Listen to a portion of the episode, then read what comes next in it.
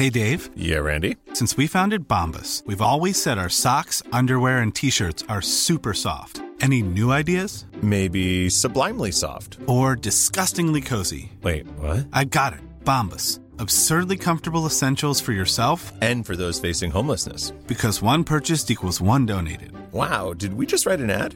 Yes. Bombas. Big comfort for everyone. Go to bombas.com slash ACAST and use code ACAST for 20% off your first purchase.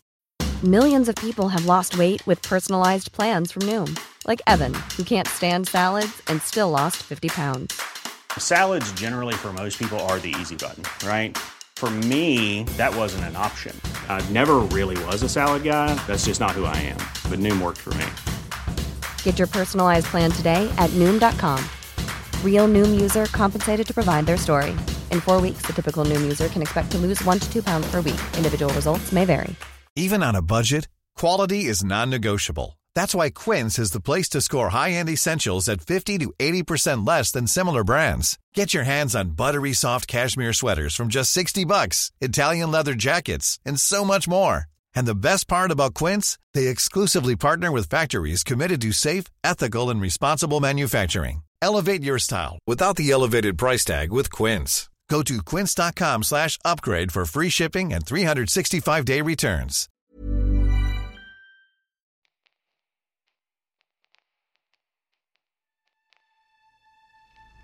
Mictlan Pictures presenta El Cuervo. Capítulo 2.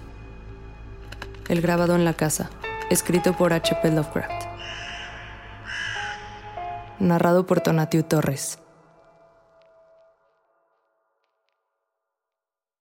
Los buscadores del horror favorecen extraños y lejanos lugares. Para ellos son las catacumbas de Ptolemaida y los mausoleos tallados de los países de pesadilla. Ellos escalan las torres iluminadas por la luna de las ruinas de los castillos del Rin y descienden por las escaleras cubiertas de telarañas negras bajo las desperdigadas piedras de las ciudades olvidadas de Asia. Los bosques embrujados y las montañas desoladas son sus altares, y ellos permanecen alrededor de siniestros monolitos en islas deshabitadas. Pero el verdadero epicúreo de lo terrible, para quien una nueva emoción de inenarrable espanto es la meta principal y la justificación de la existencia, estima sobre todas las cosas las antiguas, solitarias y remotas granjas de Nueva Inglaterra, pues ahí se combinan los oscuros elementos de fuerza, soledad, monstruosidad e ignorancia, hasta formar la perfección de lo horrendo. Los más horribles de todos sus espectáculos son las pequeñas casas de madera sin pintar, apartadas de los caminos transitados, habitualmente incrustadas en alguna húmeda ladera cubierta de hierba o apoyándose sobre algún gigantesco afloramiento de piedra. Más de 200 años se han apoyado e incrustado ahí, mientras las hiedras se han arrastrado y los árboles hinchado y extendido. Están ahora casi ocultas entre exuberancias de verde sin ley y un halo protector de sombras, pero las ventanas pequeñas todavía se asoman perturbadoramente, como si pestañaran a través de algún estupor letal que aparta la locura al adormecer la memoria de cosas inenarrables. En tales casas han habitado generaciones de gente extraña cuyo igual el mundo no ha conocido, atrapados por una creencia lúgubre y fanática de haber sido exiliados de sus semejantes, sus ancestros buscaron la naturaleza para su libertad. Ahí, los vástagos de una raza conquistadora ciertamente han florecido libres de las restricciones de sus semejantes, aunque oprimidos por una lastimera esclavitud de los deprimentes fantasmas de sus propias mentes. Divorciados de la ilustración, de la civilización, la fuerza de estos puritanos se ha vuelto hacia singulares canales. En su aislamiento, macabra autorrepresión y lucha por vivir contra la implacable naturaleza, brotaron en ellos oscuros y furtivos rasgos de las profundidades prehistóricas de su gélida herencia norteña. Por necesidad práctica y por severidad religiosa, esta gente no era hermosa en sus pecados. Desviándose como hacen todos los mortales, se vieron forzados por su rígido código de conducta a buscar el ocultamiento sobre todas las cosas, y cada vez mostraban menos gusto en lo que ocultaban. Solo las silenciosas, durmientes y parpadeantes casas en las regiones remotas pueden contar de todo lo que ha sido ocultado desde aquellos tempranos días, aunque no son comunicativas, odiando sacudirse de la somnolencia que les ayuda a olvidar. En ocasiones, parecería misericordioso derribar estas casas, pues deben soñar a menudo. Hacia uno de estos edificios castigados por el tiempo que encarnaban esta descripción, fui guiado una tarde de noviembre de 1896 por una lluvia de tan helada copiosidad que hacía preferible cualquier refugio a estar expuesto a los elementos. Había estado viajando durante algún tiempo entre la gente del Valle de Miskatonic en la búsqueda de ciertos datos genealógicos, y dada la remota, sinuosa y problemática naturaleza de mi ruta, había considerado conveniente utilizar una bicicleta, a pesar de lo avanzado de la estación. Ahora me encuentro a mí mismo sobre un camino aparentemente abandonado, que había elegido por ser el mejor atajo para llegar a Arkham. Fui sorprendido por la tormenta en un punto demasiado alejado de cualquier pueblo y confrontado con ningún refugio, salvo el antiguo y repugnante edificio de madera que parpadeaba con sus turbias ventanas entre dos enormes olmos sin hojas, cerca de la falda de una rocosa colina. A pesar de que estaba algo alejado del remanente de un camino, la casa, sin embargo, me impresionó desfavorablemente en el mismo momento en que la miré. Las estructuras honestas y saludables no miran a los viajeros de manera tan taimada y hechizadora, y en mis investigaciones genealógicas había descubierto leyendas del siglo anterior que me predisponían contra su tipo. Sin embargo, la fuerza de los elementos era tal que derroté a mis escrúpulos y no dudé en pedalear hacia la rampa cubierta de hierbas que iba hacia la puerta cerrada, que parecía al mismo tiempo sugestiva y reservada. Había dado por sentado que la casa estaba abandonada, pero mientras me aproximaba ya no estaba seguro de eso, pues aunque la vereda había sido invadida por hierbas, parecía retener suficiente su naturaleza como para arguir el completo abandono. Por tanto, en lugar de intentar abrir la puerta, toqué, sintiendo mientras tanto una trepidación que apenas si puedo explicar. Mientras esperaba en la tosca y mohosa piedra que hacía las veces de escalón de la puerta, Miré hacia las vecinas ventanas y hacia el cristal del dintel por encima de mí, y me percaté de que aunque eran viejos, traqueteantes y casi opacos por el polvo, no estaban rotos. El edificio entonces debía estar habitado aún, a pesar de su aislamiento y deterioro general. Sin embargo, mi llamada no evocó respuesta, por lo que después de volver a tocar, intenté girar el oxidado pestillo y descubrí que la puerta no estaba cerrada con llave. Había dentro un pequeño vestíbulo, como paredes de las cuales caía el yeso y a través del marco de la puerta llegaba un hedor tenue, aunque peculiarmente desagradable. Entré cargando mi bicicleta y cerré la puerta tras de mí. Adelante se alzaban unas estrechas escaleras, flanqueadas por una pequeña puerta que probablemente llevaba al sótano, mientras que a la izquierda y a la derecha vi puertas cerradas que debían llevar a las habitaciones de la planta baja.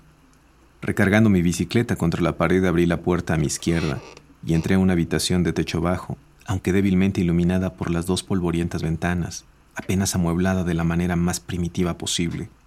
Parecía ser una suerte de sala de estar, pues había una mesa y varias sillas, además de una inmensa chimenea sobre la que sonaba un reloj antiguo. Encontré pocos libros y papeles y en la oscuridad que prevalecía no fue imposible distinguir los títulos. Lo que llamó mi atención fue el uniforme aire de arcaísmo que se revelaba en todo detalle visible. Yo había encontrado la mayoría de las casas de la región ricas en reliquias del pasado, pero aquí la antigüedad era curiosamente completa, pues en toda la habitación no pude descubrir ningún artículo de una fecha posterior a la Guerra de Independencia. Si el amueblado hubiera sido menos humilde, este lugar hubiera sido el paraíso de un coleccionista. Mientras inspeccionaba este pintoresco lugar, sentí que se incrementaba la aversión que motivó en un principio el lúgubre exterior de la casa. Sin embargo, no podía definir de ninguna manera aquello que temía o me desagradaba. Había algo en la atmósfera completa que evocaba una era impía, de desagradable crudeza y de secretos que deberían olvidarse. No me sentí inclinado a sentarme y seguí deambulando por la habitación examinando los distintos objetos que encontraba. El primer objeto que llamó mi atención fue un libro, de tamaño mediano, que yacía sobre la mesa y presentaba un aspecto antediluviano tal que me maravilló contemplarlo fuera de un museo o biblioteca. Estaba encuadernado en cuero, con accesorios de metal y estaba en un excelente estado de conservación. Era un volumen de un tipo enteramente raro de encontrar en una morada tan humilde. Cuando lo abrí en la página del título mi asombro fue mayor, pues era nada menos que el raro registro de la región del Congo de Pigafetta, escrito en latín a partir de las notas del marinero López e impreso en Frankfurt en 1598. A menudo había escuchado de este trabajo, con las curiosas ilustraciones de los hermanos de Bray, por lo que al instante olvidé mi incomodidad en mi deseo de volver las páginas ante mí. Los grabados eran sin duda interesantes, trazados enteramente a partir de la imaginación y de descuidadas descripciones. Representaban negros con piel blanca y rasgos caucásicos. Habría cerrado pronto el libro a no ser por una circunstancia extremadamente trivial que agitó a mis agotados nervios y revivió mi sensación de desasosiego. Lo que me molestaba era únicamente la persistente manera en que el volumen tendía a abrirse a sí mismo en la lámina 12, que representaba en terrible detalle la tienda del carnicero de los caníbales. Experimenté cierta vergüenza ante mi susceptibilidad al contemplar tal cosa, pero el grabado me perturbó de todos modos, especialmente en conexión con algunos pasajes adyacentes que describían la gastronomía de los ansiques.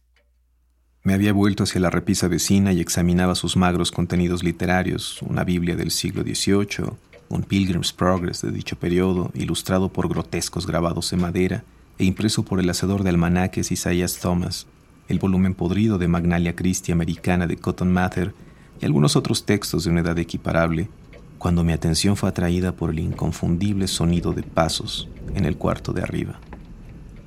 Al principio, asombrado y sorprendido, considerando la falta de respuesta a mis llamados en la puerta, concluí inmediatamente después que el caminante recién se había despertado de un pesado sueño. Luego escuché con menor sorpresa cuando los pasos se escuchaban en las crujientes escaleras. El andar era pesado, aunque parecía contener una curiosa cualidad de cautela, una cualidad que me desagradó más porque el andar era pesado. Cuando entré en la habitación, había cerrado la puerta tras de mí. Ahora, después de un momento de silencio, durante el cual el caminante debía estar inspeccionando mi bicicleta en el pasillo, escuché que forcejeaba con el pestillo y observé la puerta con paneles abrirse de golpe una vez más. En el umbral se encontraba una persona de una apariencia tan singular que hubiera gritado de sorpresa de no haber sido por los atavismos de la buena educación. Viejo, con una barba blanca y descuidada, mi anfitrión poseía un semblante y físico que inspiraban asombro y respeto en la misma medida. Su altura no podría ser inferior a los seis pies, y a pesar de su aire general de vejez y pobreza, era corpulento y poderoso de proporción. Su rostro, casi oculto por su larga barba que comenzaba en lo alto de sus mejillas, parecía normalmente rubicundo y menos arrugado de lo que podría esperarse. Al mismo tiempo, sobre una amplia frente caían mechones de pelo blanco adelgazados por los años. Sus ojos azules, aunque inyectados de sangre, parecían inexplicablemente agudos y ardientes. De no ser por su horrible desaliño, el hombre se vería tan distinguido como impresionante. Su desaliño, sin embargo, lo hacía ofensivo a pesar de su rostro y figura. ¿De qué consistía su atuendo? No podía estar seguro, pues no parecía ser más que una maraña de harapos sobre unas altas y pesadas botas, y su falta de limpieza sobrepasaba cualquier descripción. La apariencia de este hombre y el instintivo temor que inspiraba me preparó para la animosidad. Por lo mismo, casi me estremecí de sorpresa y de una sensación de asombrosa incongruencia cuando me indicó hacia una silla y se dirigió a mí en una aguda y débil voz llena de servil respeto y hospitalidad obsequiosa. Su forma de hablar era muy curiosa, una forma extrema del dialecto yanqui que había considerado extinta desde hace mucho que estudié atentamente mientras se sentaba al lado opuesto para conversar. Atrapado por la lluvia, me saludó. Qué bueno que estuviera cerca de la casa y que tuviera el sentido común de entrar. Creo que estaría dormido. Si no lo hubiera escuchado, no soy tan joven como usted y necesito una cantidad poderosa de siestas hoy en día. Viaja lejos. No he visto mucha gente por este camino desde que inauguraron el tramo para Arkham. Le contesté que me dirigía hacia Arkham y me disculpé por mi grosero ingreso a su domicilio tras lo que él continuó hablando. Me da gusto verlo, joven señor. Las caras nuevas son algo raro por aquí y no tengo mucho para alegrar mis días. Imagino que viene de Boston, ¿no es así? Yo nunca he ido, pero puedo distinguir a un hombre de ciudad cuando lo veo. Tuvimos uno por maestro de distrito en el 84, pero dejó de tomar estudiantes y nadie ha sabido más de él. Con esto el viejo deslizó una suerte de risa y no dio mayor explicación cuando le interrogué al respecto. Parecía estar de muy buen humor, aunque poseía aquellas excentricidades que uno podría adivinar por su arreglo. Durante algún tiempo divagó con una genialidad casi febril, hasta que se me ocurrió preguntarle cómo se había hecho de un libro tan raro como el Ragnum Congo de Pigafetta. El efecto de este volumen no me había abandonado y sentí cierta vacilación para hablar de él, pero la curiosidad venció a los vagos temores que se habían acumulado desde que vislumbré la casa por primera vez. Para mi consuelo, la pregunta no pareció ser incómoda, pues el viejo me contestó libre y extensamente. Oh, este libro africano, el capitán Ebenezer Holt me lo intercambió en el 68. Él murió en la guerra. Algo sobre el nombre de Ebenezer Holt hizo que mirara con atención. En mi trabajo genealógico había tropezado con ese nombre, pero no en algún registro posterior a la de la independencia. Me preguntaba si mi anfitrión podría ayudarme en la tarea que trabajaba y me decidí a pedírselo después. Él siguió su relato. Ebenezer estuvo en un buque mercante de Salem durante años y recogió un montón de cosas raras en cada puerto. Este lo obtuvo en Londres, creo. Le gustaba comprar cosas en las tiendas. Estaba de visita en su casa una vez sobre la colina intercambiando caballos cuando vi el libro. Me gustaron los dibujos, por lo que se lo cambié. Es un libro raro. A ver, déjeme buscar mis lentes. El viejo rebuscó entre sus harapos, extrayendo un par de sucios lentes increíblemente antiguos, de pequeños cristales octogonales y armazón de acero. Tras colocárselos, alcanzó el volumen sobre la mesa y comenzó a volver las páginas amorosamente. Ebenezer podía leer un poquito de esto. Es latín, pero yo no. Hice que dos o tres maestros me leyeran una parte y el pastor Clark, que dicen que se ahogó en el lago. ¿Usted puede entender algo del libro? Le dije que sí podía, y traduje para su beneficio un párrafo de las primeras páginas. Si me equivoqué, él no era lo suficientemente erudito como para corregirme. Parecía infaliblemente contento de mi versión inglesa. Su cercanía se estaba volviendo bastante desagradable, pero no veía manera de escapar de ella sin ofenderlo. Yo me divertía con el infantil cariño que el viejo ignorante sentía por los dibujos de un libro que no podía leer, y me pregunté si tendría mayor éxito con los pocos libros en inglés que adornaban la habitación. La revelación de su ignorancia removió gran parte de una mal definida aprensión que sentía, y sonreí mientras seguía divagando mi anfitrión. Es raro cómo los dibujos hacen pensar al cuerpo. Tome por ejemplo esta del principio. ¿Alguna vez ha visto árboles como esos, con grandes hojas abanicando hacia todos lados? Y estos hombres no pueden ser negros, los dibujaron mal, como los indios, creo, incluso si estuvieran en África. Algunas de estas criaturas parecen monos o cosas mitad mono, mitad hombres, pero jamás escuché algo parecido a este. Aquí apuntó hacia una fabulosa criatura del artista, que podría describirse como una suerte de dragón, pero con cabeza de caimán. Pero ahora le mostraré el mejor, este dibujo de aquí. El habla del viejo se volvió más gruesa y sus ojos asumieron un brillo más intenso. Pero sus manos, aunque aparentemente más torpes que antes, eran adecuadas para su misión. El libro cayó abierto, casi por su propia voluntad, como también por su frecuente consulta, a la repulsiva lámina 12, la que mostraba la tienda del carnicero ante los caníbales ansiques. La sensación de inquietud regresó aunque no di muestras de ella. Lo que parecía especialmente bizarro era que el artista hubiera hecho que sus africanos parecieran hombres blancos. Las extremidades y cuartos traseros colgando de las paredes de la tienda eran espantosos, mientras que el carnicero, con su hacha, era horrendamente incongruente. Pero mi anfitrión parecía complacerse con lo que miraba en la misma medida en que a mí me desagradaba. ¿Qué piensa de este? Nunca se ha visto algo así por aquí, ¿verdad? Cuando vi este dibujo, le dije a Ebholt, esto es algo que te da vueltas y hace cosquillas en la sangre. Leí las escrituras acerca de matanzas, como cuando mataron a los medianitas. No tenían dibujos, pero me imagino que era así. Aquí alguien puede ver todo lo que hay. Supongo que es pecado, pero no todos nacimos y vivimos en pecado. El tipo que están descuartizando me da cosa cada vez que lo miro y tengo que seguirlo mirando. Ve que el carnicero ha cortado sus pies. Ahí está su cabeza sobre la banca, con un brazo a su lado, y los otros brazos están en el piso junto a los cortes de carne. Mientras el hombre murmuraba sobre esto en un éxtasis perturbador, la expresión de su rostro detrás de los lentes se volvió indescriptible, aunque su voz se hundió más que elevarse. Apenas pueden registrarse mis propias sensaciones.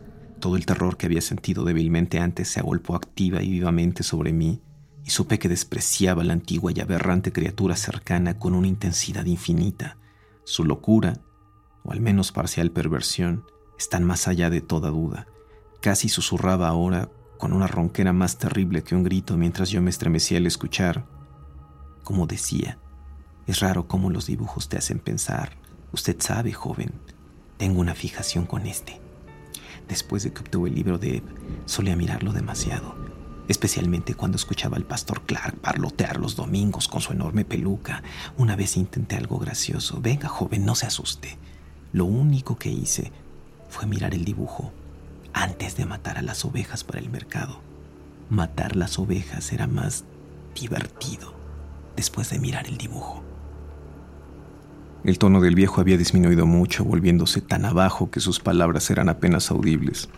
Yo escuchaba la lluvia, el traqueteo de las ventanas pequeñas y sucias, y noté el retumbar de los truenos que se acercaban, algo bastante poco habitual para esta estación. En una ocasión, un terrorífico destello y ensordecedor estruendo sacudieron la frágil casa hasta sus cimientos, pero el susurrador pareció no percatarse. Matar las ovejas después será un poco más divertido, pero sabe, no era suficientemente satisfactorio. Es raro cómo una ansia se apodera de uno. Así como ama al todopoderoso joven, no se lo cuente a nadie, pero juro por Dios que este dibujo me hizo sentir hambre por víctimas que no podía criar o comprar. Ya quédese quieto, ¿qué es lo que le duele? No hice nada de eso. Solo me pregunté cómo sería si lo hiciera. Dicen que la carne hace que se renueve la sangre, que te da vida nueva. Y yo me preguntaba si haría que un hombre viviera por más tiempo, si consumía más de lo mismo. Pero el susurrador nunca continuó. La interrupción no fue producida por mi miedo ni por la tormenta cuya furia se incrementaba y me hacía creer que abriría mis ojos en unas humeantes y ennegrecidas ruinas. Se produjo por una circunstancia sencilla, aunque bastante rara. El libro abierto yacía entre nosotros, con el dibujo mirándonos repulsivamente hacia arriba, mientras el viejo susurraba las palabras más de lo mismo. Un pequeño impacto se escuchó y algo mostró el papel amarillento del volumen abierto. Creí que era la lluvia y una gotera en el techo, pero la lluvia no es roja. Sobre la tienda del carnicero de los caníbales Ansique, una pequeña salpicadura roja brillaba pintorescamente prestando viveza al horror del grabado. El viejo la vio y detuvo sus susurros ante mi expresión de horror. La miró también y echó un vistazo hacia el suelo de la habitación que había abandonado una hora antes. Yo seguí su mirada y contemplé justo sobre nosotros, entre el agrietado yeso del antiguo techo, una suerte de mancha irregular de un húmedo carmesí que parecía extenderse incluso mientras la mirábamos. Yo no grité ni me moví, solo cerré los ojos. Un momento después llegó el titánico relámpago de relámpagos, destruyendo esa casa maldita de secretos inenarrables y trayendo el olvido que por sí solo rescató a mi mente.